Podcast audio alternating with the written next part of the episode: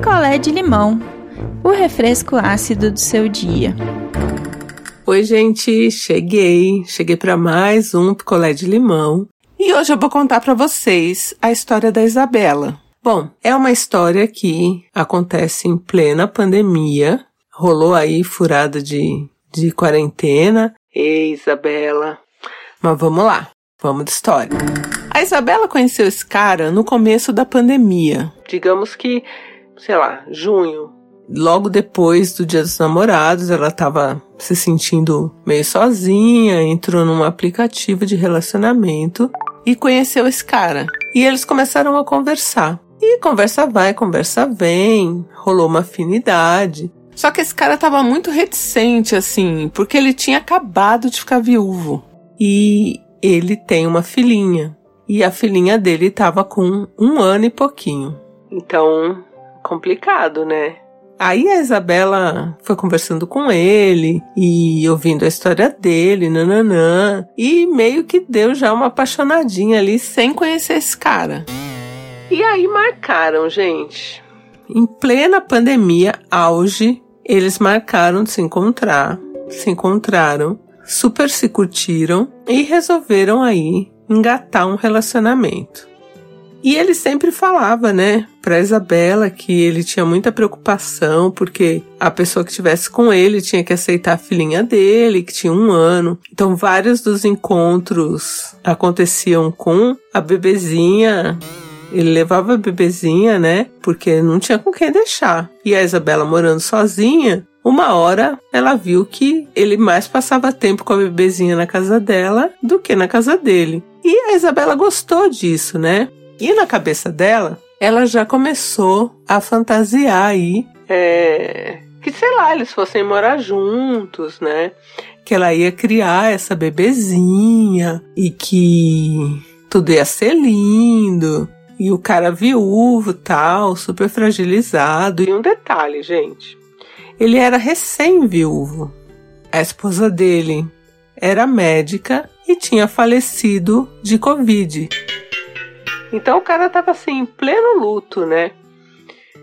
E a Isabela tinha muito cuidado com isso, né? Com o que falar, né? Como abordar o assunto, que ele tinha acabado de, de perder a esposa e tinha a bebezinha, e tinha dia que ele chorava muito, né? Com a situação toda agora de ser um pai solteiro, um pai viúvo, né? De como a esposa dele era bacana, nananã, enfim. E a coisa foi indo nesse esquema, assim, ele ficava um tempo na casa dele com a bebê, um tempo na casa da Isabela. E, gente, o relacionamento durou até janeiro agora nesse ritmo. Até que um dia quando eu falo até que um dia é complicado, né? Mas é isso. Até que um dia a Isabela estava na casa dela e o interfone tocou. Era o porteiro dizendo que tinha uma moça chamada Raquel lá embaixo, querendo falar com ela. E não era entrega, a moça não dizia o que era. E ele perguntou se a Isabela ia descer, se não ia, se ele dispensava a moça. E a Isabela ficou curiosa, né? Porque se não é uma entrega, o que, que é? Falar justo comigo. Deve ser alguém que errou, né? De Isabela. Eu vou descer, a pessoa vai ver que eu não sou a pessoa que tá procurando, e beleza.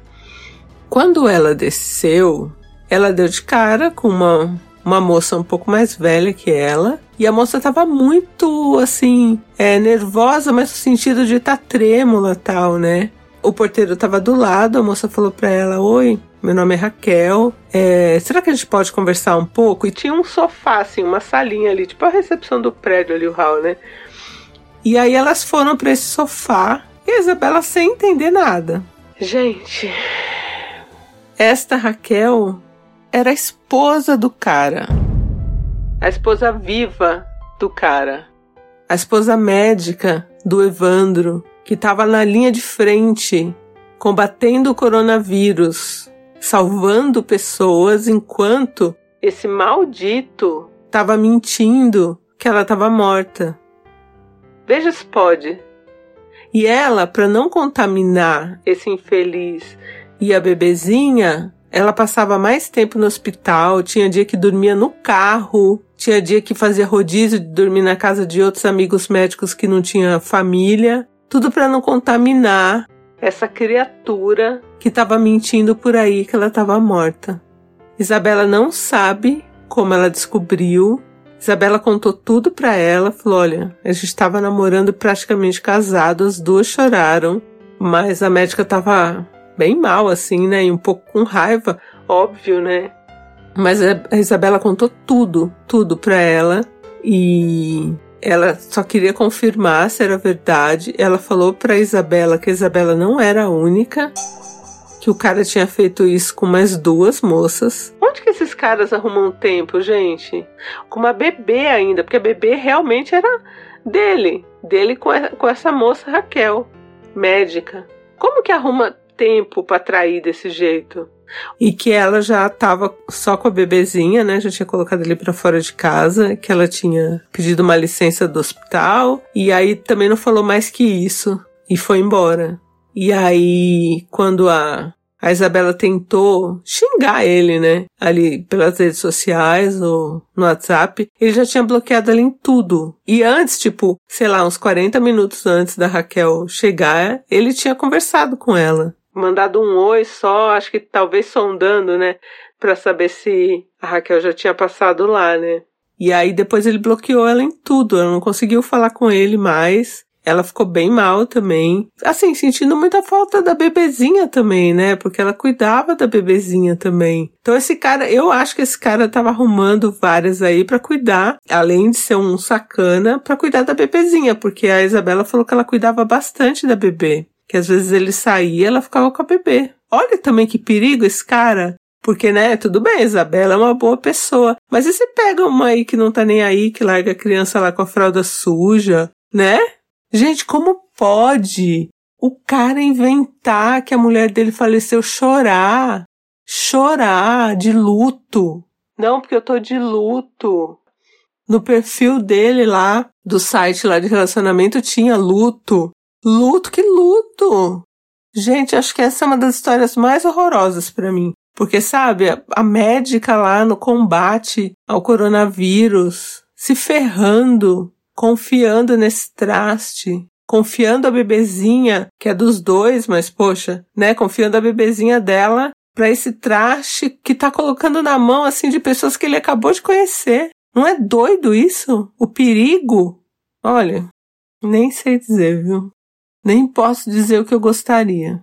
E a Isabela até hoje, assim, não superou bem essa história, óbvio, né? Faz pouco tempo. Lamento muito e, assim, vamos acolher aí a Isabela no nosso grupo. Oi, meu nome é Isabel, sou de Ouro Preto, Minas Gerais. O que mais me impressiona nesse canalha, queria outros palavrões para falar, mas não é que a esposa abrindo mão do conforto da casa dela, né, para cuidar deles, para não expô-los e ele expondo ele, a bebezinha, a pegar o coronavírus e a todos os riscos aí ainda que a Deia comentou. Então, assim, Isabela e se um dia a esposa dele ouvir esse, essa história, né, nos, provavelmente não vai ouvir, mas vocês tiveram livramento, né? Livraram-se de um, um encosto. Então, bola para frente e seja feliz, que você tem tudo para ser feliz. Um beijo. Oi, pessoal. Oi, ideia aqui é a Gisele de São Paulo. Meu Deus, hein? Essas tortas de climão só servem para mostrar pra gente que tá cada vez mais difícil o mercado pra mulher hétero, viu? Isa, eu lamento muito que você tenha passado por isso, é vergonhoso eu tô meio com a Deia, acho que ele ficou aí criando essa questão para ter com quem deixar os filhos, né? Então, ele sai com você, enquanto ele tá com você, ele deixa fi a filhinha com uma outra pegatezinha e tudo isso pelas costas da mulher dele, uma guerreira que tava se colocando em risco aí para ajudar a sociedade como um todo, casada com um crápula, um monstro. Ainda bem que vocês se identificaram, ainda bem que ela foi atrás de você e quis saber a verdade, né? Não, não fechou os olhos para o que estava acontecendo e agora vocês duas estão livres desse cara. É isso. Um beijão. E é isso, gente. Um beijo. Que ódio. Quer a sua história contada aqui? Escreva para nãoenviabilize@gmail.com. Picolé de limão é mais um quadro do canal Não Enviabilize.